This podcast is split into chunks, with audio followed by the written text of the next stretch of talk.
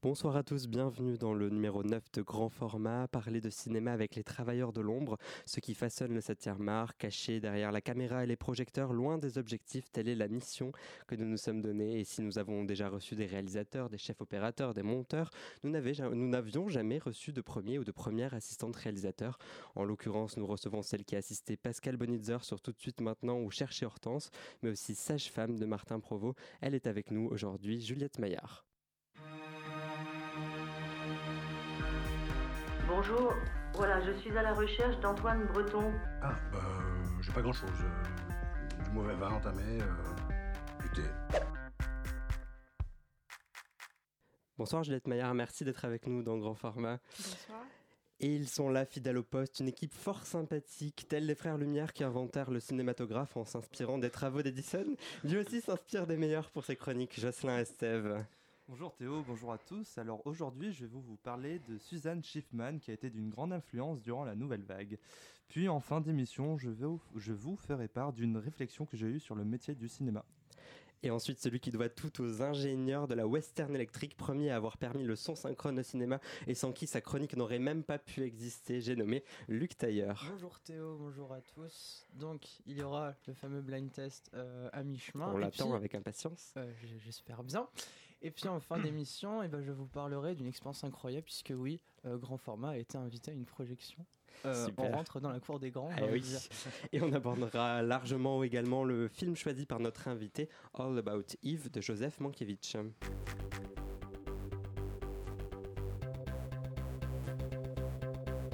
Jocelyn Estève, Luc Tailleur, Théo Lopez. Grand format. Juliette Maillard, avant de rentrer dans le vif du sujet, nous allons passer quelques instants en compagnie de Luc qui va faire votre portrait, résumer votre parcours et votre travail. Bonjour Juliette Maillard, nous sommes ravis d'accueillir pour la première fois à grand format une assistante à la réalisation, un corps de métier bien souvent méconnu du spectateur que nous allons explorer avec vous pendant cette émission. Alors comme avec chaque invité, je me permets de taper votre nom sur les internets et là je me suis insurgé. Aucune trace de vous ou alors très peu. Une maigre biographie sur IMDB nous indiquant que vous êtes né à Grenoble. Bon, soit. Et pourtant, votre filmographie est très impressionnante. Parce que, arrêtez-moi si je me trompe, vous avez travaillé sur pas moins d'une trentaine de films en étroite collaboration avec des réalisateurs comme Fabrice Gobert sur K.O., Martin Provost avec Sage Femme, Pascal Bonitzer, Hélène Zimmer ou encore Mia Hansen, Love, Hansen Love c'est ça. Là, parce que le haut est barré, ça commence mal. Si peu de reconnaissance et de visibilité pour un poste aussi indispensable est une injustice que nous sommes prêts à combattre ce soir. En effet, j'aime à penser qu'un film sans vous, c'est un petit peu comme un vélo sans roues, un café sans sa petite touillette ou encore une raclette sans fromage. Car c'est vous, Juliette Maillard, assistante à la réalisation, qui êtes une des premières personnes à découvrir le scénario afin de procéder au dépouillement. Une lecture minutieuse ligne par ligne, séquence par séquence, afin d'estimer tous les besoins classés par corps de métier, rôle, décor, accessoires, véhicules, figuration. Vous avez également la lourde tâche de constituer le plan de travail, un document diabolique contenant toutes les informations pour chaque jour de tournage qui ne cesse d'être transformé par les disponibilités de chacun, les intempéries ou les invasions extraterrestres ça peut arriver. Sur le tournage, je vous imagine un peu comme un ninja tapis dans l'ombre d'un projecteur prêt à bondir à chaque instant. Vous ne répondez pas aux besoins, vous les devancez, vous ne faites pas face à un imprévu, vous les anticipez trois jours à l'avance, vous canalisez l'énergie d'une équipe entière, maintenez une température ambiante sur le plateau, bref, vous maintenez la barque à flot. Alors pour ouvrir le bal, une première question, un peu compliquée, mais quel est, s'il existe, le pire problème sur un tournage face auquel vous avez dû trouver une solution durant votre, durant votre carrière? Déjà, c'est très bien résumé. Il est fort. Il est fort. Euh, le plus dur problème. Chaque film a ses problèmes, je dois dire. Euh, comme ça, un peu incontrôlable, parce que quand même, on n'est pas Dieu, c'est la météo. Voilà, donc ça c'est peut-être la chose la plus complexe. Euh, parce qu'en plus désormais s'offrent à nous des outils merveilleux. Euh, j'ai quatre météos sur mon iPhone euh, et parfois je suis devant quatre météos qui me disent quatre choses différentes. donc ça c'est très compliqué, voilà, de prendre une décision au dernier moment. C'est peut-être la chose un peu délicate sur les tournages désormais en décor naturel. Alors Luc, il a assez bien résumé votre métier, vous l'avez dit, mais vous, en quelques mots, comment vous le définiriez, votre métier de première assistante à la réalisation? Bah, c'est assez bien résumé. Euh, effectivement, c'est faire en sorte que je suis vraiment la collaboratrice du réalisateur. Euh, voilà, j'essaye autant que faire se peut d'être dans sa tête pour essayer de subvenir à toutes ses envies, besoins, désirs, folies. euh, voilà. Et après, j'essaye de faire en sorte que les équipes aussi soient, c'est un peu prétentieux, mais heureuses en tout cas, et à leur disposition tous les bons moyens pour travailler. Je parle pas technique, c'est plus euh, conditions de travail, d'information, de collaboration. Voilà, c'est la collaboration avec tous les chefs de poste. Voilà. Comment vous, vous êtes arrivé personnellement à faire ce, ce métier? Euh, parcours assez classique de euh, j'ai fait la fac, j'ai fait Paris 8, j'ai tenté la FEMIS que j'ai raté, Euh, mais c'était très bien parce que j'ai commencé à j'ai commencé à travailler très vite sur des plateaux, stagiaire, mise en scène, pendant ce qu'on dit maintenant troisième assistante mise en scène, pendant allez, 5-6 films, après euh, seconde assistante, euh, et puis après euh, Mia Hansen Love m'a fait passer pour la première fois première assistante sur son long métrage Le père de mes enfants. D'accord. Pour vous, vous pensez que c'est important pour devenir première assistante de passer par tous ces postes, troisième, seconde, première Non, il n'y a pas de, manières, y a hein. pas de règles. euh, Il n'y a pas de règles. Il y a des gens qui peuvent tout de suite grimper. euh, euh, premier assistant, il n'y a pas de règles. De toute façon, il y a plein de façons d'être premier assistant. Il y a plein de façons de faire les films. Voilà, moi, ça a été mon cursus, mais voilà, il n'y a pas de règles précises. on, on par- on en parlait tout à l'heure, il y, a, il y a vraiment deux phases dans votre métier, on va dire la préparation, ensuite le plateau. Mhm. Est-ce qu'il y a quelque chose que vous préférez, quelque chose que, qui est plus, euh, plus sympathique à faire ou euh, complètement différent Alors c'est très différent, la phase de préparation et le tournage c'est très différent. Euh, ça demande pas les mêmes euh, euh, énergies euh, techniques et voilà la phase la plus importante pour moi est quand même celle de préparation parce que au mieux on est préparé, au mieux le tournage se passe. Mais c'est vrai que c'est deux choses très distinctes parce qu'en préparation, somme toute, on est beaucoup dans les bureaux au téléphone ou en repérage et que et on est assez peu nombreux en définitive. Et la phase de tournage, euh, tout d'un coup, ça devient euh, effectivement chef d'équipe, euh, voilà, mener un bateau, comme vous disiez justement. Et donc là, c'est voilà, tout d'un coup il y a une cinquantaine de personnes à, gérer. Enfin, ils s'autogèrent en général, mais mais il y a une personne référente, c'est effectivement moi, mais voilà. Du coup, au départ, vous, commencez avec un seul document, grosso modo, vous commencez avec le scénario et à partir de là, vous, vous, dépouillez tout pour réussir à en faire quelque chose? Est-ce que c'est assez excitant d'arriver comme ça à la première phase du projet, de, de découvrir et de, de, et de mettre en place toute la machine euh, autour du, du film? Bah, effectivement, c'est passionnant de d'avoir euh, déjà de rentrer dans l'univers d'un réalisateur via le scénario. Euh, mon premier travail, très souvent, c'est on me demande d'élaborer un plan de travail. Euh, On peut est- le rappeler juste en quelques mots pour les auditeurs ce que c'est oui, en fait, en gros, c'est prendre. euh, souvent, faire des films, c'est euh, c'est absolument pas tourné dans la chronologie, à part si le réalisateur veut travailler comme ça, mais c'est relativement rare parce que ça génère beaucoup de coûts de travailler dans la chronologie. Donc, en général, on fonctionne par décor. Euh, C'est-à-dire qu'une fois qu'on rentre dans un décor, on fait toutes les séquences du film dans le décor et puis après on en sort pour pas louer euh, le lieu euh, indéfiniment. Si toutefois les problèmes de disponibilité d'acteurs fonctionnent avec euh, les disponibilités de décors, euh, la phase la plus... Alors après, la première fois, j'essaye de lire le scénario en me détachant totalement de mon travail de premier assistant et d'être que dans la lecture pure d'un voilà, d'un- d'un scénario. Et après, je relis, en général, je relis deux, trois fois le scénario, même avant de rencontrer le réalisateur et même avant de commencer à rentrer dans la phase de dépouillement. Et euh, après, la phase qui est la plus délicate, à savoir estimer le temps de tournage pour chaque séquence. Ça, c'est vraiment la phase la plus délicate. Euh, quand on a travaillé plusieurs fois avec un réalisateur, ça devient de plus en plus facile.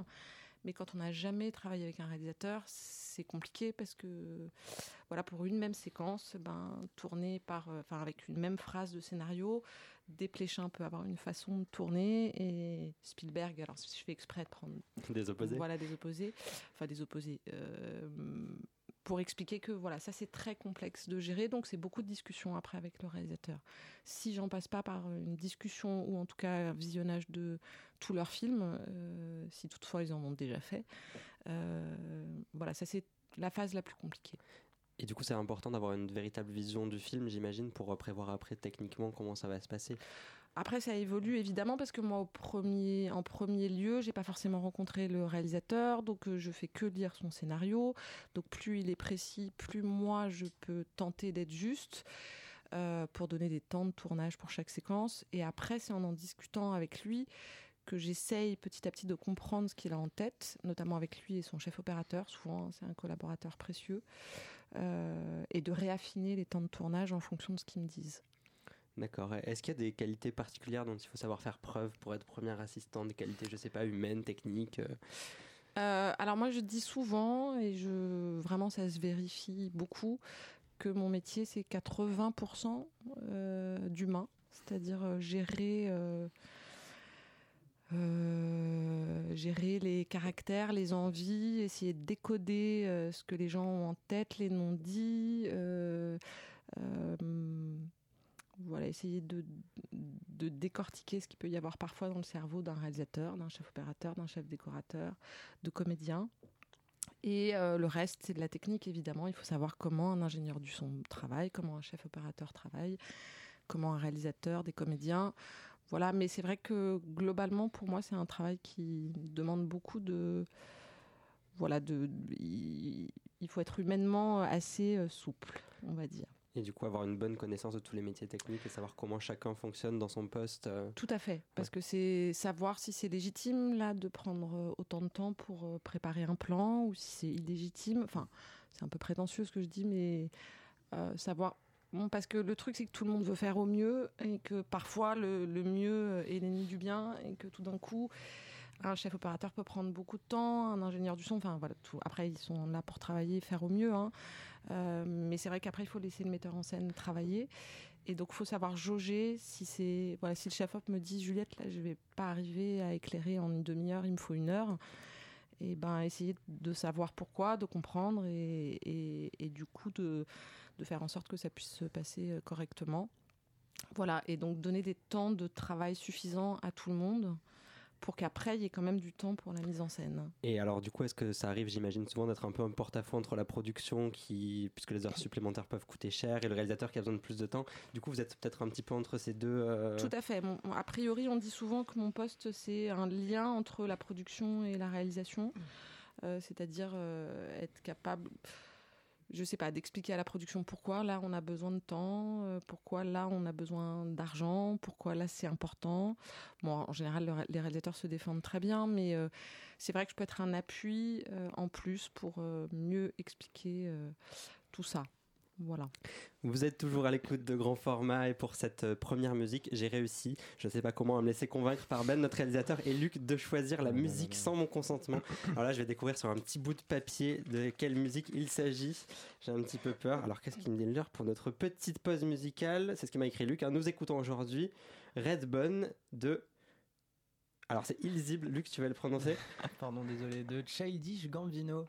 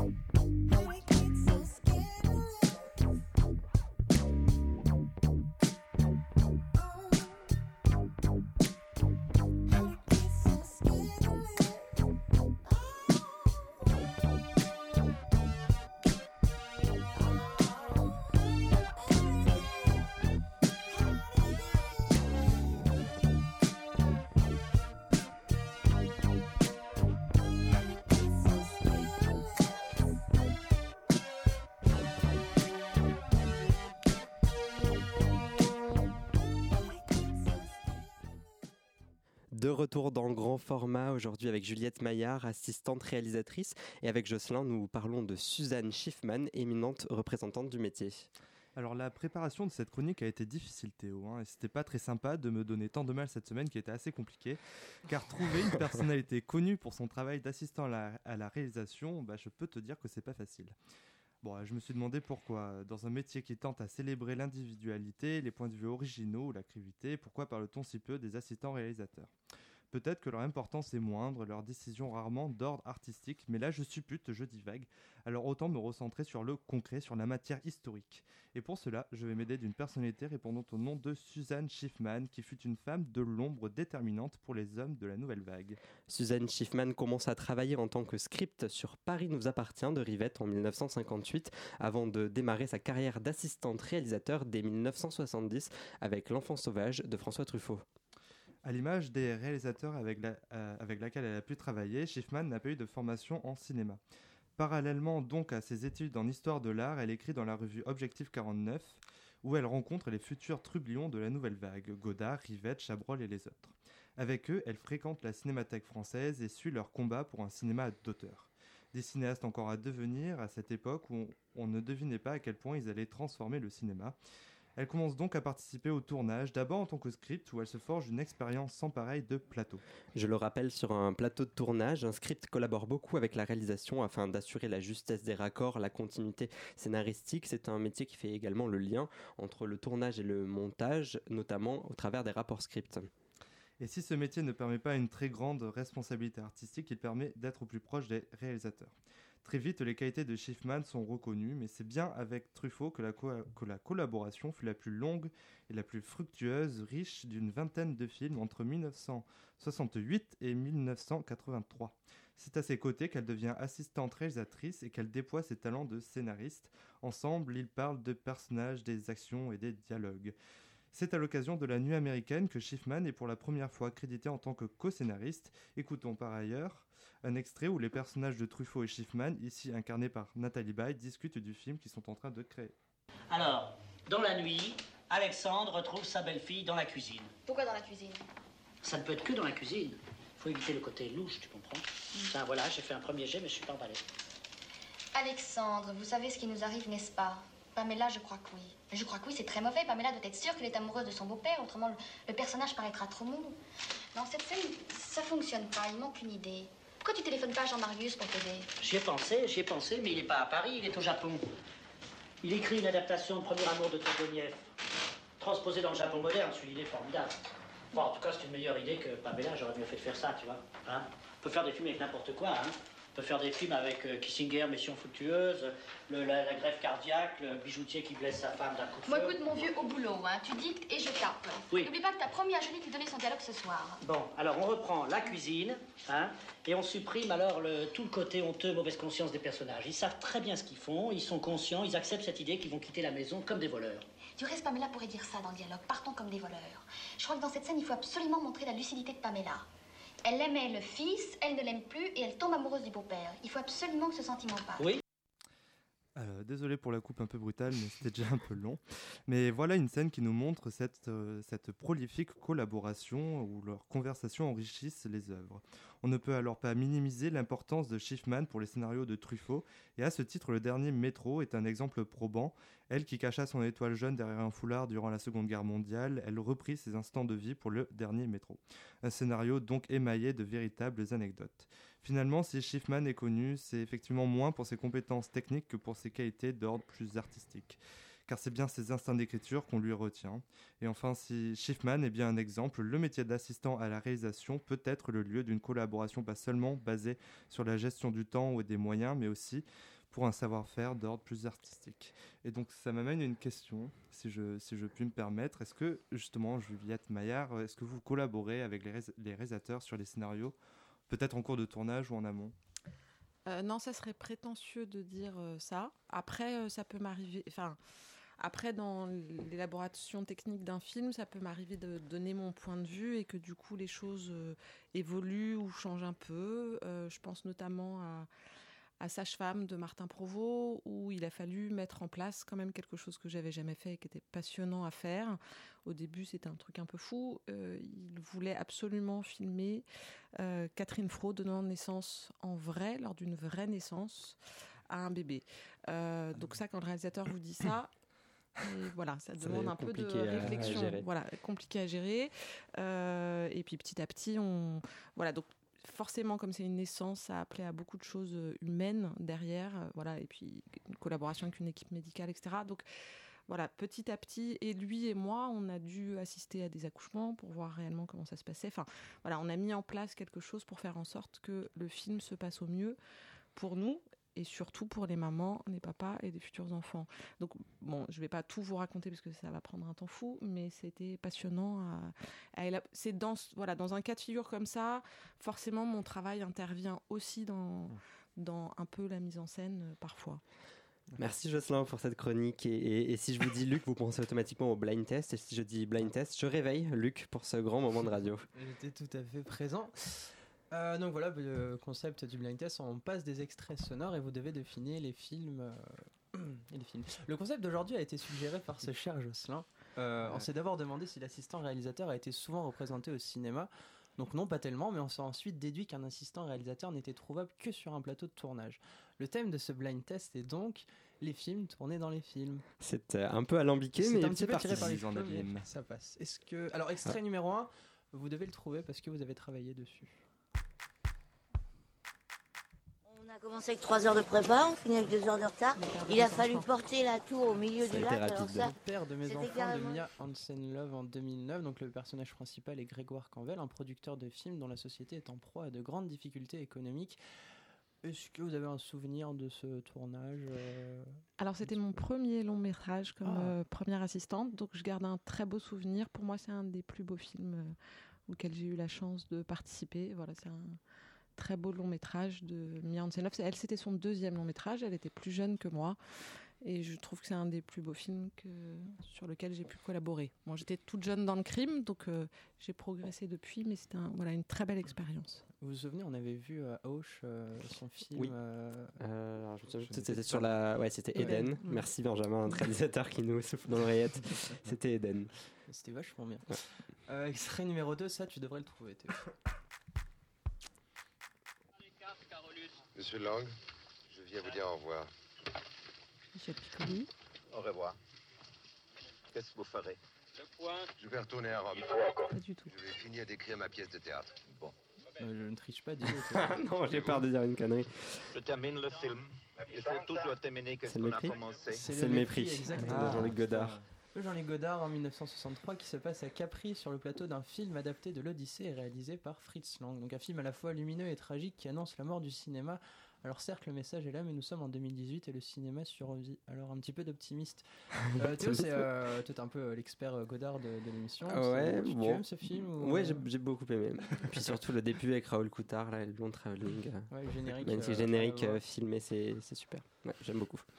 Alors extrait numéro 3, personne ne le trouvera.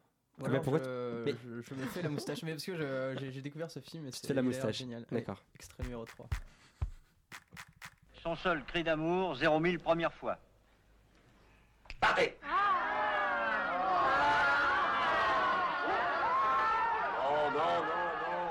Eh, Vous avez entendu l'annonce? Cri d'amour. Vous me faites une étable, là. Vous êtes tous là. Euh, euh, euh. Non, je vois pas des phrases érotiques, un peu d'imagination, je sais pas. Sans, sans, sans pour ça être vulgaire, pas, pas besoin de dire des cochonneries, de la classe, quoi. Euh, Allez, on recommence. Ah, Bah non, on trouvera pas, alors c'est quoi Il s'agit de Attention les yeux, un, un film de Gérard Pires en 1976. Et le, le, le pitch m'a beaucoup fait rire. En fait, c'est un réalisateur sans beaucoup d'expérience ni de talent se voit proposer de tourner un film pornographique, La Chartreuse de Charme, alors qu'il voulait tourner une adaptation de La Chartreuse de Parme, bien trop chère au goût du producteur. Je comprends que t'as mis l'extrait, le pitch est magnifiquement génial. euh, Il faut vraiment que je vois ce film qui a l'air vraiment excellent. Dernier extrait, tout le monde devrait trouver. c'est plutôt facile. Make 'em laugh. Je l'ai, mais on va laisser un peu l'extrait. on le mettra à la fin, donc comme ça. Ok. Alors du coup, Chantons sur la pluie de Stanley Donen. Ah, vous l'aviez, Juliette Non, non, pas du tout. Chantons sur la pluie, c'est ça Chantons sous la pluie exactement de Stanley Donen et Jane Kelly, euh, film culte, hein, deux stars du muet en 1927 dont l'ascension est menacée par l'arrivée du parlant. Et je tenais, euh, moi aussi je raconte ma vie dans cette émission, je sens, je tenais à finir par une bonne comédie musicale parce que je suis allé voir The Greatest Showman par erreur. Et c'est deux heures de ma vie perdue que je ne retrouverai jamais. je tenais à le dire euh, officiellement. Ok, bon bah on retient alors. Bah merci beaucoup Luc. De rien. Et pour continuer avec vous, euh, Juliette Mala- Maillard, nous allons parler de votre film de chevet, celui dont nous avez, vous nous avez donné le titre. Il s'agit de All About Eve, réalisé par Joseph Mankiewicz. The Sarah Siddons Award for Distinguished Achievement is perhaps unknown to you. It has been spared the sensational and commercial publicity that attends such questionable honors as the Pulitzer Prize, and those awards presented annually by that uh, film society. The distinguished looking gentleman is an extremely old actor. Being an actor, he will go on speaking for some time.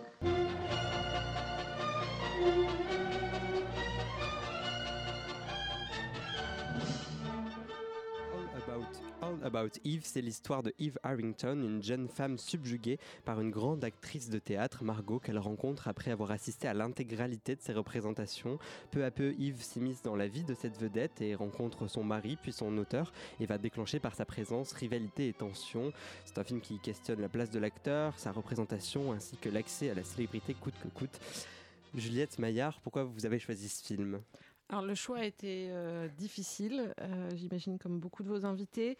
Je me suis dit euh, quel était le film qui m'avait peut-être le plus marqué petite? Et je pense que je l'ai vu à 12 ans, quelque chose comme ça. Et je l'ai revu pour, pour tout vous dire, pour savoir un peu pourquoi il m'était revenu comme ça tout de suite. C'est parce que je c'est les coulisses de la fabrication. Enfin, voilà, là c'est au théâtre, mais euh, voilà, c'est les coulisses d'un metteur en scène, d'un auteur, de comédienne. Voilà, je trouve que ça dit des choses très justes sur euh, les comédiennes. Euh, et puis, avant tout, c'est une narration, des dialogues fabuleux, une mise en scène, une direction d'acteur. Enfin, je. voilà, c'est. Mankiewicz, c'est quand même un grand réalisateur. Et, et je trouve qu'il a une narration, un scénario merveilleux, et puis une justesse par rapport à la psychologie de ces personnages. Et c'est vrai qu'on voit beaucoup les coulisses, et que je pense que ça, à l'époque, ça a dû me fasciner un peu, tout ça. D'accord, et est-ce qu'aujourd'hui, justement, ces, ces coulisses du théâtre, elles peuvent vous rappeler les coulisses du cinéma C'est C'est assez juste. Hein. C'est assez juste, ça peut ouais, se passer un ouais, petit peu comme ça, Non, non, euh. c'est assez juste. euh, euh, je trouve que dans les dialogues par rapport aux comédiennes, euh, je trouve que tout est très juste. Bon, après, c'est vrai que cette Ève, elle est terrible, euh, et- mais ça doit exister. Voilà, mais sur la, ouais, la psychologie, la difficulté d'être comédienne, la difficulté de vieillir au cinéma, sur euh, euh, la problématique de comédiens qui se prennent pour des pantins, des metteurs en scène qui... euh, voilà, c'est toute la problématique et je trouve qu'elle est assez bien expliquée. Et ça, c'est des choses que vous pouvez vous avoir à gérer du coup sur les plateaux parfois, ce Ah, genre de. oui, ça peut m'arriver de devoir gérer des incompréhensions entre un réalisateur et une comédienne et ou un comédien et voilà d'essayer de- d'insuffler un peu d'humain parce que parfois ils ont parfois ils peuvent avoir du mal à communiquer entre eux. Euh, quand on voit le film, il peut paraître un peu simple en apparence, même si c'est pas le cas. Euh, Il y a beaucoup de dialogues, c'est des intérieurs, euh, voilà. Et vous, est-ce qu'avec votre votre regard de première assistante, vous vous dites les apparences peuvent être trompeuses? Est-ce que c'est pas si simple à faire des films comme Ah ça non, non. Très souvent, en fait, je me suis vue dire en lisant un scénario Ah, ça va être simple, il faut faire très attention à cette phrase. Il n'y a pas de film simple. Vraiment. Il- euh, voilà, par exemple, euh, Mia Hansen Love, ces scénarios, quand on les voit, on se dit que globalement, ça peut être assez simple, mais. euh, elle a un niveau d'exigence, euh, Mia, qui fait qu'elle nous demande toujours euh, plus, euh, ce qui est formidable. hein. Moi, ça m'a appris beaucoup. Et derrière, j'ai réussi à faire des films d'époque, euh, par exemple, qui peuvent paraître sur le papier plus compliqués et qui m'ont paru finalement plus simples euh, qu'un film de Mia qui, euh, comme ça, sur le papier, peut paraître simple. Oui, donc les apparences peuvent être trompeuses. Tout à fait. Et donc c'est... Ah ben Luc, tu as une question, tiens. Oui, parce que on- sur votre filmographie, vous travaillez aussi sur des séries. Alors, non. Zut. Vous Non. n'avez pas travaillé sur Alors, c'est la fausse information de Luc, il en faut une par émission. Merci Luc pour bah, cette pour moi, on peut participation. enchaîner, du coup, euh. Euh, voilà, c'est un film euh, All About Eve dans, dans lequel on connaît la fin dès le début, en fait, la distinction. Et euh, est-ce que c'est une construction que vous appréciez? Est-ce que c'est pour vous ça, ça dit presque que euh, c'est le chemin qui est plus important que là où on arrive? Est-ce que c'est c'est ça aussi qui vous plaît dans le film? Alors euh, oui, c'est sûr que quand, quand le spectateur en sait, euh, c'est vrai que c'est assez passionnant ce jeu de narration avec les flashbacks. euh, voilà, c'est pas forcément un genre que j'aime, voilà, mais a priori là ça s'y prête bien quand même. C'est-à-dire qu'on commence, on sait déjà tout, et petit à petit euh, on va comprendre grâce aux voix off notamment. C'est des choses qui sont plus très à la mode, euh, il Oui, me c'est vrai que sur la construction, ça peut paraître un peu démodé. Oui, oui, ça peut paraître démodé, mais et, et aujourd'hui, je suis pas sûre d'aimer les voix off spécialement, alors que là, je l'ai revu le film et elles sont géniales. Euh, donc, euh, de- non, c'est pas forcément un style que j'aime, mais là, je dois dire que c'est assez brillant quand même. On revient dans quelques instants avec vous, euh, Juliette Maillard, après le titre euh, Machines, composé par Giorgio Moroder pour la ressortie en 1984 du film Metropolis de Fritz Lang en version colorisée.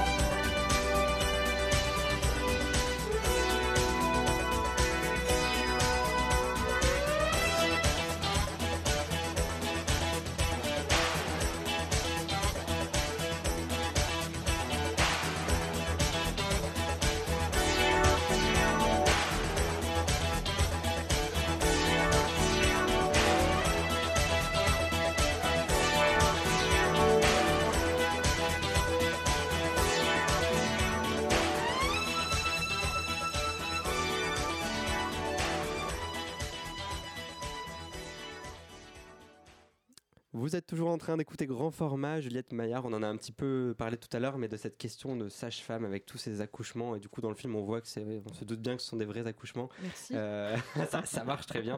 Mais euh, du coup, ça a été difficile ça à mettre en place. Vous, vous l'aviez évoqué tout à l'heure. Ah bah oui, compliqué parce que c'est une naissance quoi et qu'une équipe de tournage, euh, on est nombreux, on peut être un peu. enfin, quand il m'a dit ça, vraiment, ça m'a. Je me suis dit mais on va jamais y arriver. Euh, et mon travail notamment, ça a été. euh, bon, c'est un peu prétentieux, mais c'est la vérité, euh, de convaincre Catherine Fro qu'il fallait en passer par là, parce que pour elle, c'était compliqué, ce qu'on peut comprendre. C'est-à-dire que elle me rétorquait en permanence que le cinéma c'était de l'artifice. Elle n'a pas tort.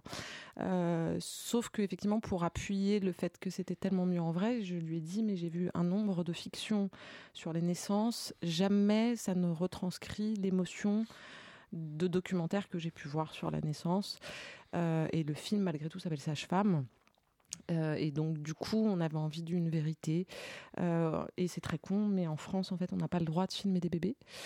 Donc, très vite, c'est interdit. Voilà. Donc, euh, du coup, c'est pour ça que les bébés ont tous plus de trois mois. Euh, et donc, ils font gros, quoi. Ils font pas nouveau-né. Euh, donc du coup, on a les tourner en Belgique et à mettre en place, ça a été une folie. Encore heureux, la production nous a suivis là-dessus. Euh, mais il a fallu très vite que j'estime combien de temps de tournage il nous fallait. Enfin, ça, c'était une Puis il fallait convaincre les mamans aussi. Fallait, les ah, bien familles, sûr, bah, ça, bien sûr. En fait, on, a mis en place euh, deux personnes qui étaient dans les deux plus, deux plus grosses cliniques maternité à Liège. On a eu un accueil formidable, des équipes formidables médicales qui nous ont suivis grâce à Martin qui voilà, qui avait un beau projet, qui savait en parler et qui est quelqu'un de bien. Donc, euh, du coup, voilà. Euh, on a réussi à mettre en place. Les mamans étaient même pas au courant qu'elles étaient enceintes, qu'il y avait déjà des gens dans les salles d'attente des hôpitaux pour donner un peu des prospectus et parler de notre projet. Parce qu'on voulait que les, les femmes aient le temps de mûrir, réfléchir, en parler à leur famille, à leurs amis. Voilà, vraiment voilà tout et on a eu la chance de pouvoir rencontrer les 50 mamans qui nous avaient dit oui à peu près. Euh, et avec Martin un soir on, a fait deux heures de réunion pour euh, répondre à leurs questions. Nous aussi on avait des questions. Pourquoi elles acceptaient? Voilà essayer de comprendre aussi euh, euh, le pourquoi du comment. Et je pense que cette réunion a fait beaucoup parce que tout le monde a compris euh, les intentions de Martin euh, et que du coup, ben, ça a fait en sorte qu'elles ont encore plus accepté, encore plus voulu. Bon, après, ce qui était difficile, c'est que pendant le tournage, on a fini par ça en Belgique. Et pendant le tournage, sur les femmes qui avaient accepté, j'apprenais qu'il y en avait une, deux, trois, quatre, cinq qui avaient accouché déjà avant nous, parce que c'est Oui, difficile, de, difficile de prévoir la de date prévoir la exacte. date. Voilà. Euh, et donc, on avait trois jours où on était euh, disponible 24 heures euh, sur 24. Euh, j'avais mon téléphone allumé et on était très peu nombreux. J'avais ça, j'avais toujours dit que je voulais. Ouais. C'est-à-dire, on était vraiment. Il y avait le chef opérateur, euh, Catherine Fro, euh, et le perchman. Voilà, parce que c'est quand même très Hmm. beau. Même vous, vous n'étiez pas dans la. Non, non, non, ah non absolument distance pas. Ah non, on a, on fait euh, en sorte d'être le moins, le moins intrusif possible. Euh, on a fait en sorte que Catherine Fro, plus les techniciens, puissent rencontrer les mamans avant que l'accouchement ait lieu et les papas. Enfin, voilà, on a fait, on a fait. Je suis assez fière de dire que je pense qu'on a fait les, ch- les choses au mieux et qu'aucune des mamans et des papas euh, ne regrette d'avoir participé euh, au tournage. D'accord. Ouais, je suis fière de ça. Vous avez aussi travaillé, on, on passe sur autre chose, deux fois avec Pascal Bonitzer. Oui. Euh, Qu'est-ce qui fait qu'une collaboration dure sur plusieurs films? Qu'est-ce qui fait que vous qu'on continue C'est l'aventure? Alors après, je sais ça, il faudrait demander au réalisateur parce que à euh, parce que voilà, avec avec Pascal par exemple et Martin, euh, c'est des réalisateurs avec qui je collabore beaucoup. Mia aussi, on a quand même fait plusieurs films ensemble. Euh, je sais pas, c'est un truc euh, humain. euh, je pense que je, leur apporte ce dont ils ont besoin. et puis c'est vrai que quand on se connaît, ben ça rassure tout le monde, quoi. On connaît nos qualités, nos défauts, une méthode de travail. Voilà, j'ai de la chance de travailler avec des gens humainement formidables, donc c'est c'est un bonheur de dire oui et c'est un bonheur de retravailler à chaque fois avec eux. Et euh, est-ce que c'est vous qui choisissez vos deuxième et troisième assistant Oui. et comment se passe ce choix comment ça, se- comment ça se fait parce que c'est quand même assez essentiel d'avoir aussi des gens qui vous accompagnent à vous même si vous vous accompagnez le réalisateur Alors effectivement, c'est important de le dire, je suis pas seule. Euh, encore heureux, j'ai une, une seconde ou un second euh, et un troisième assistant qui sont des collaborateurs précieux, parce que je leur délègue beaucoup de travail. Euh, parce que ça serait impossible toute seule. Euh, et je l'ai choisi. J'ai voilà, j'ai deux personnes avec qui je travaille beaucoup. Euh, après, elles sont pas forcément disponibles euh, euh, tout le temps, donc on essaye de, voilà de renouveler. euh, et puis parfois, elles passent première assistante aussi. Euh, mais c'est vrai que c'est c'est un bonheur de pouvoir collaborer en un clin d'œil, on se comprend, en- et c'est important d'avoir des gens. Euh, avec du talent quoi. C'est à dire qu'il il faut penser à tout. Et j'ai des assistantes où je sais que je peux me reposer sur elles. Et si je moi je ne pense pas à tout elles elles le font. Donc euh, c'est précieux. C'est précieux d'avoir Ouais, des gens comme ouais, ça oui. Ouais. et euh, dans quelle mesure vous, vous pouvez influer sur le projet sur le film soit pour des choix euh, purement artistiques, soit pour des contraintes euh, techniques qui font qu'il faut réussir à négocier aussi avec le réalisateur pour changer certaines choses qui sont pas possibles ou euh, trop chères ou trop Alors ça, sincèrement, c'est un travail avec tout- toute une équipe hein, euh, technique, euh, chef, opéra- chef opérateur, régisseur géné- général. Moi, c'est un peu mes, mes collaborateurs les plus proches. Euh, voilà, j'aime beaucoup collaborer avec le chef opérateur parce que malgré tout. Euh, euh, bah, voilà, c'est un binôme important. Le régisseur général aussi, euh, mine de rien, c'est c'est un vrai complice. Euh, euh, pour moi, Euh, influencer, ça serait prétentieux. Après, c'est- on, travaille pendant deux mois à la préparation d'un film. Et petit à petit, voilà, il y a des choses euh, qui, viennent. euh, Mais moi, j'influence pas. Mais après, je peux exprimer des doutes, des inquiétudes. euh, euh, voilà, influencer parfois parce que c'est moi qui mets en place les repérages. euh, Peut-être le casting, figuration, petit rôle, etc. Mais euh, ça serait prétentieux de dire que j'influence. Mais je fais en sorte que le réalisateur puisse avoir euh, le choix. Donc peut-être ça aussi, ça peut. Voilà, Est-ce que vous, vous avez déjà eu des, des envies de passer à la réalisation ou de faire autre chose dans le cinéma ou alors c'est c'est pas du tout le cas? Je fais partie, souvent on me demande, parce que souvent les gens quand ils disent euh, assistant à la réalisation, mais bien sûr tu veux devenir réalisatrice. euh, et alors je vais pas mentir, au début euh, c'était le cas. Quand j'ai commencé à Paris 8, euh, je voulais être réalisatrice. Et en fait je me suis rendu compte du métier que c'était et de la difficulté de ce métier. Euh, voilà, il faut avoir une histoire à raconter par-dessus tout et savoir comment la raconter, ce qui n'est pas mon cas. pas cette prétention-là. Et en fait, je suis très à l'aise, moi, dans mon poste. euh, euh, à partir du moment où je travaille avec des réalisateurs qui m'intéressent, sur des sujets qui m'intéressent, je suis pas du tout euh, frustrée de faire.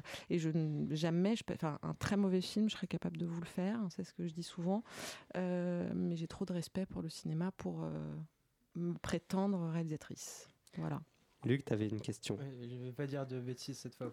On espère. Mais euh, en, en post-production, vous avez encore un rôle à jouer? Est-ce qu'il y a toujours. euh, ou une fois que le tournage est fini, vous pliez bagage Non, pas- ouais, ouais. euh, Je dis fin de journée, fin de semaine, fin de tournage et mon rôle s'arrête. D'accord. Voilà. Donc euh, c'est vrai que souvent je donne cette image de on est en cinquième et puis le lendemain je repasse au point mort. Voilà, D'accord. j'ai plus rien à faire du tout, du tout, du tout. D'ailleurs, est-ce que c'est difficile de passer de ces- cette intensité Ouais, du tournage, de la préparation et de finir dernier jour, on voit plus l'équipe, on voit plus personne et on, est ça, en attente ça d'autre chose. s'apprend. Ça s'apprend. Euh, évidemment, les premiers films, euh, au début, c'est un peu une euh, déchirure. Euh, et, puis, euh, et puis après, ça s'apprend parce que c'est notre métier. Voilà. Donc, si à chaque fois on devait être déprimé à chaque fin de film, on, on s'en sortirait pas. Euh, et surtout, on prend toutes les belles rencontres qu'on peut faire et on en fait. euh, sur les tournages. Voilà, donc il y a des amitiés sincères qui se lient, on se revoit, on, on déjeune ensemble, on dîne ensemble, on, voilà. Donc, euh, mais ça s'apprend. Ça s'apprend, avec et, euh, et le désœuvrement entre chaque tournage aussi, ça s'apprend. Voilà, de tout d'un coup travailler 15 heures par jour à plus, ça s'apprend aussi. D'accord, euh, c'est c'est au tour de, de Jocelyn à présent. Jocelyn, de quoi tu nous parles aujourd'hui? Alors aujourd'hui, j'ai décidé de vous faire partager un sentiment, une réflexion qui m'a récemment secoué. Mais avant, rappelons quelques bases. Si vous ne nous connaissez pas, il faut savoir qu'en dehors de la radio, bah, nous existons. Et donc, Ah nous bon sommes étudiants ou apprentis en cinéma. Et Luc, par exemple, est en scénario à l'école de la Cité. Euh, Théo finit son master et moi, je finis ma licence. Bref, tout ça pour dire que ça fait un moment que nous nous connaissons et que le cinéma fait partie de notre vie. Alors je ne sais pas pour vous, mais j'ai remarqué que mes parents ne comprennent toujours rien à ce que je fais dans ma vie. en fait, ils ne comprennent tout simplement pas ce qui peut bien se passer sur un plateau de cinéma. Ils ne comprennent pas, par exemple, à quoi peut bien servir un troisième assistant caméra. Franchement, pour porter des écrans ou pour déplacer la caméra, le cadreur, il peut bien se démerder. Ou bien, franchement, des gens sont payés pour bloquer des rues. Et puis quoi, des rues sont bloquées pour des tournages, mais c'est n'importe quoi. En fait, ce genre de réflexion, c'est plutôt commun. La plupart du temps, les gens ne prennent clairement pas ces métiers au sérieux et quelque part, ils voient juste. Car faire, du cinéma, c'est aller à l'encontre des principes de base économiques. Vous savez, cette idée de produire selon une demande dans un but lucratif. Non, ce domaine est complètement irrationnel. On fait des films quand bien même le monde en est surchargé. Mais alors, qui peut bien travailler dans ce domaine, Jocelyn? C'est une question de sociologie. Pour, et, et, et, pour y répondre, nous allons nous aider d'un certain Olivier Alexandre qui a théorisé cette idée de cercle concentrique avec les gens qu'il considère comme in et ceux qui sont out.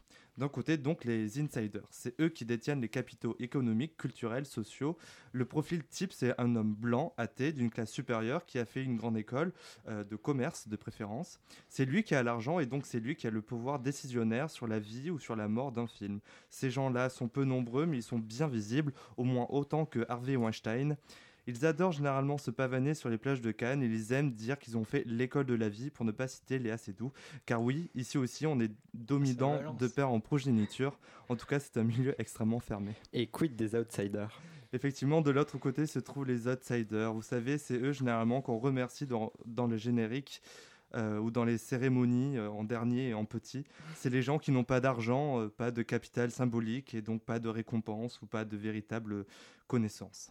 En fait, ils sont dans une situation bizarre car c'est économiquement irrationnel. Vous savez, c'est les gens qui aspirent réussir mais qui refusent de se conformer aux règles du succès. Ces gens-là ne comprennent pas pourquoi il y a autant de comédies avec Danny Moon et pourtant ils adorent Wes Anderson.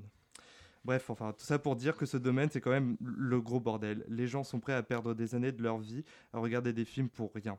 Mais peut-être qu'en fait, c'est ce qui rend ces gens si attrayants. Ils sont prêts à sacrifier leur intelligence au profit d'une cause, d'une passion. Ils sont prêts à étudier sans avoir aucune certitude pour leur avenir. Ils sont prêts à travailler pour des volontés quelquefois complètement absurdes d'un réalisateur. Travailler pour une passion, franchement, c'est bizarre, mais c'est terriblement jouissif. Merci Jocelyn, Estève. Et euh, c'est très beau. Et Juliette Maillard, est-ce que vous, vous travaillez aussi par passion? Est-ce que c'est important d'avoir ce métier? Il parlait de la passion, euh, Jocelyn, c'est important dans, dans, dans, les métiers du cinéma? Euh, Évidemment, c'est important, mais surtout, on a une chance inouïe. voilà, on a une chance inouïe. Moi, je fais un métier qui est très différent, c'est-à-dire qu'entre eux, par exemple, sage-femme, et voilà, donc il a fallu que je côtoie des sages-femmes, euh, des équipes médicales, et, ensuite je fais KO de Fabrice Gobert, où il a fallu que on mette en place des combats de boxe, euh, voilà, donc euh, c'est des univers très différents, et on a la chance de du coup côtoyer plein de gens et plein d'univers très différents. Donc euh, c'est une passion, mais c'est facile d'être passionné. D'accord, merci. Et c'est au tour de, de, Luc maintenant de nous parler d'une expérience toute personnelle. Ta première invitation, entre guillemets, presse. Merci à grand format. Et oui, ça y est les amis, après bientôt un an de travail acharné, de conducteurs bien ficelés, de chroniques minutieuses et de moult pintes de bière au génie, Grand Format a enfin été invité pour la première fois à une projection. C'était en février durant une nuit d'hiver des plus enneigées que Benjamin et moi-même nous sommes rendus au Gaumont-Saint-Denis afin d'y voir Voyoucratie, un long métrage réalisé par le jeune tandem de réalisateurs FGKO, Fabrice Garçon et Kevin Osana, couronné de prix au Manchester Film Festival l'année dernière. Et voici un petit extrait de la bande-annonce, s'il te plaît, Benjamin. Qu'est-ce que tu fous là? Parler du gosse. J'ai envie de le revoir un peu. Ouais, Chavas, ça fait plaisir. Hein. Tu vas pas continuer à dealer là pour des petites barrettes? Passe-le voir au resto. Tiens, tranquille, là, qu'est-ce qui t'arrive? Comme du crack. À la croisée des chemins entre La haine, un prophète ou encore la trilogie Pusher, on suit l'histoire de Sam, un jeune père tout juste sorti de prison qui se précipite dans une longue descente aux enfers, tiraillé entre ses mauvaises fréquentations, l'oppression policière et les conséquences de ses choix. Et si j'en parle, finalement, ce n'est pas pour faire état du frémissement qu'on a ressenti lorsque la personne à l'accueil a barré nos noms sur la liste des invités, ni pour faire une critique à proprement parler, mais bien pour soutenir un cinéma indépendant qui se bat pour exister et pour qui chaque séquence décrochée dans une salle est une victoire. Euh, donc, il faut savoir que le film a été fait avec très peu de moyens, un budget de 100 000, euh, 100 000 euros, un tournage qui s'est étalé sur un an, des conditions dites à la ZEB, sans autorisation pour filmer en Ile-de-France. Et donc, ça, ça devrait titiller. Théo, il y a un côté très nouvelle vague dans l'idée de, euh, Ah, c'est pour moi. de sortir filmer dans les rues comme ça, d'improviser, de faire du, du cinéma d'une façon très libre. Et en fait, cette aventure que semble avoir été le tournage donne un résultat très nerveux et très spontané. Et c'est vrai qu'il y a une énergie très forte qui se dégage à la fois du film, mais aussi et surtout de l'équipe qu'on a rencontrée après la projection. Une équipe d'ailleurs qui a accepté de travailler sans être payée d'avance et qui soutient littéralement le film, notamment les acteurs. Et c'est assez beau de voir cette mentalité qui brise un peu le, le cliché du réalisateur qui s'attribue tous les mérites. Parce que là, Voyoucratie n'aurait pas pu voir le jour sans les membres de l'équipe et il appartient donc à chacun d'entre eux. Je trouve ça euh, très juste. Et en regardant un peu sur internet, on prend conscience que le film euh, devient un petit peu un phénomène. Il galvanise autour de lui une véritable communauté. Il y a des gens qui se décarcassent réellement pour le rendre accessible à un maximum de personnes. Voilà, j'ai une métaphore un peu euh, limite, mais j'ai mis euh, ce film est comme un coup de poing, quoi qu'on en dise, il vous reste sur l'estomac. Et là, j'ai rajouté un peu, Oh. comme, un peu comme le quick que Benjamin a mangé en rentrant de la séance. là C'était vraiment, euh, c'était vraiment bon. Donc certes, Voyoucratie n'est pas exempt de défauts, mais encore une fois, là n'est pas la question. Je souhaitais avant tout saluer l'exploit aujourd'hui de réaliser un film en dehors du circuit officiel et des sentiers battus. Et c'est une belle lueur d'espoir qui démontre qu'on peut faire du cinéma sans un rond du moment qu'on a des choses à exprimer, une équipe solide et une niaque à toute épreuve. Ça s'appelle donc Voyoucratie. Vous pouvez les suivre sur Facebook. Alors, à l'heure où l'émission sera diffusée en mars, j'ai pas trouvé s'il y avait des séances encore programmées, mais, euh, mais restez connectés et suivez leur actualité. Et donc, on finit. On remercie beaucoup l'équipe du film pour nous avoir invités à la projection et on souhaite une bonne et longue route à Voyoucratie. Merci beaucoup, Luc Tailleur. Euh, Juliette Maillard, euh, on, on revient un peu sur votre métier. Euh, vous donnez, il me semble, aussi des cours parfois dans des écoles de cinéma. Est-ce que c'est important de transmettre euh, votre savoir, de transmettre votre expérience à de jeunes étudiants? Euh, important, je sais pas. En tout cas, je sais que je donne quelques cours à, à la FEMIS. Euh, j'ai fait première année et troisième année. Et puis, je donne des cours, mais c'est plus précis, euh, à l'ESEC, où je leur explique mon logiciel américain pour pouvoir faire des plans de travail. Alors, forcément, la FEMIS, c'est un peu plus intéressant parce que c'est pas sur un logiciel, c'est plus leur expliquer mon mon métier ou euh, pour les premières années. Et les troisièmes années euh, j'ai une mission c'est c'est leur dernier leur travail de fin d'études. Et en fait je les aide euh, à, à faire le plan de travail. Et en fait en gros je fais mon métier avec eux d'après leur scénario. Et c'est vrai que c'est ce qui est le plus passionnant parce qu'il y a une vraie interaction avec les élèves qui ont qui ont soif de plein de choses. Donc c'est assez passionnant de, travailler avec eux.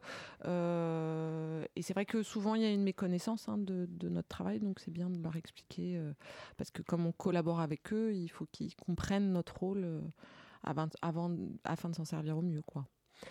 Tout à l'heure, Luc parlait d'économie de films. Euh, Est-ce que vous ressentez dans votre métier, j'imagine que oui, différentes économies, vous êtes sur des films avec des budgets peut-être différents. Est-ce que vous devez aussi savoir vous adapter à l'argent qu'on vous donne pour faire un film?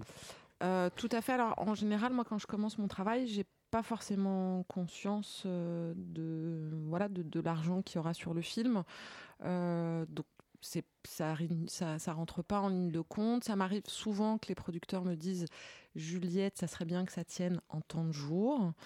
Voilà, 35, 40, 45. euh, sauf que moi, je travaille pas comme ça. Je prends, je décortique le scénario et voilà, je donne un chiffre euh, qui souvent est plus haut que ce que les producteurs euh, m'ont proposé au départ. Ça peut m'arriver que ça soit moins. Bon, ça, c'est très très rare. Là, ils sont contents. Voilà, là, ils sont contents. Euh, mais voilà, moi, je fonctionne pas comme ça. Je fonctionne vraiment. euh, euh, je fais mon travail et puis après, on, on- on réfléchit ensemble. Euh, mais c'est vrai qu'en ce moment, je, en ce moment, je sais que ça fait des années qu'on dit ça, mais en ce moment, c'est un peu plus difficile que d'habitude d'a- d'arriver euh, à faire en sorte de réunir le financement nécessaire à faire des films. Vous savez pour quelle raison c'est plus difficile maintenant Alors, je suis euh pas une experte, mais j'ai quand même le sentiment que, que notre euh, cher ami Bolloré euh, met un peu à mal. euh, bah, C'est-à-dire qu'il il a décidé de moins financer le cinéma français, et comme c'était un des plus des premiers. On en a déjà parlé ici, oui. vrai Ouais, voilà. Bon, bah, je- il va falloir réinventer. Je ne doute pas qu'on va réinventer une façon de, de financer, mais pour l'instant, on est dans une période de transition.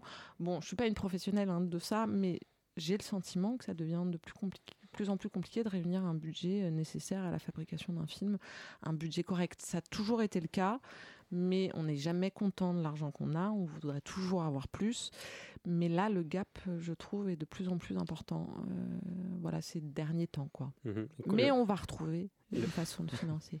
Votre, vous disiez que vous donniez des chiffres aux producteurs, ça correspond à quoi euh, C'est des chiffres de, en termes de journée de tournage Oui. ou vous chiffrez réellement euh, Alors moi, je ne fais pas du Oui, tout voilà, le devis. hein. devis, Non, ouais, non, c'est vraiment. bien, Sauf que de mon travail découle euh, effectivement souvent un devis. C'est-à-dire que quand je dis qu'il y a euh, 45 jours de tournage, tant de cachets pour, pour tel comédien, euh, euh, je fais aussi un dépouillement de, je sais pas, par exemple, là, je fais un plan de travail en ce moment, il y a tant de présence d'animaux, de dresseurs d'animaux, euh, tant d'effets spéciaux, tant de- voilà. Donc c'est vrai que d'après mon plan de travail, un directeur de production qui lui établit un devis euh, est plus à même à partir du moment où j'ai fait mon travail. Juliette Maillard, merci beaucoup d'avoir été avec nous dans grand format pendant cette heure-là. Euh, merci beaucoup à Jocelyn, merci à Luc, merci à Benjamin à la réalisation et Léa à la rédaction. Et vous, euh, chers auditeurs, merci de nous avoir écoutés. On se retrouve euh, bah, le mois prochain, mercredi à 21h. Make 'em laugh, make 'em laugh. Don't you know everyone wants to laugh? my dad said, Be an actor, my son, but be a comical one. They'll be standing in lines for those old honky tonk monkey shines. Now you could study Shakespeare and be quite elite, and you could charm the critics and have nothing to eat. Just slip on a banana peel, the world's at your feet. Make 'em laugh, make 'em laugh, make 'em laugh. Make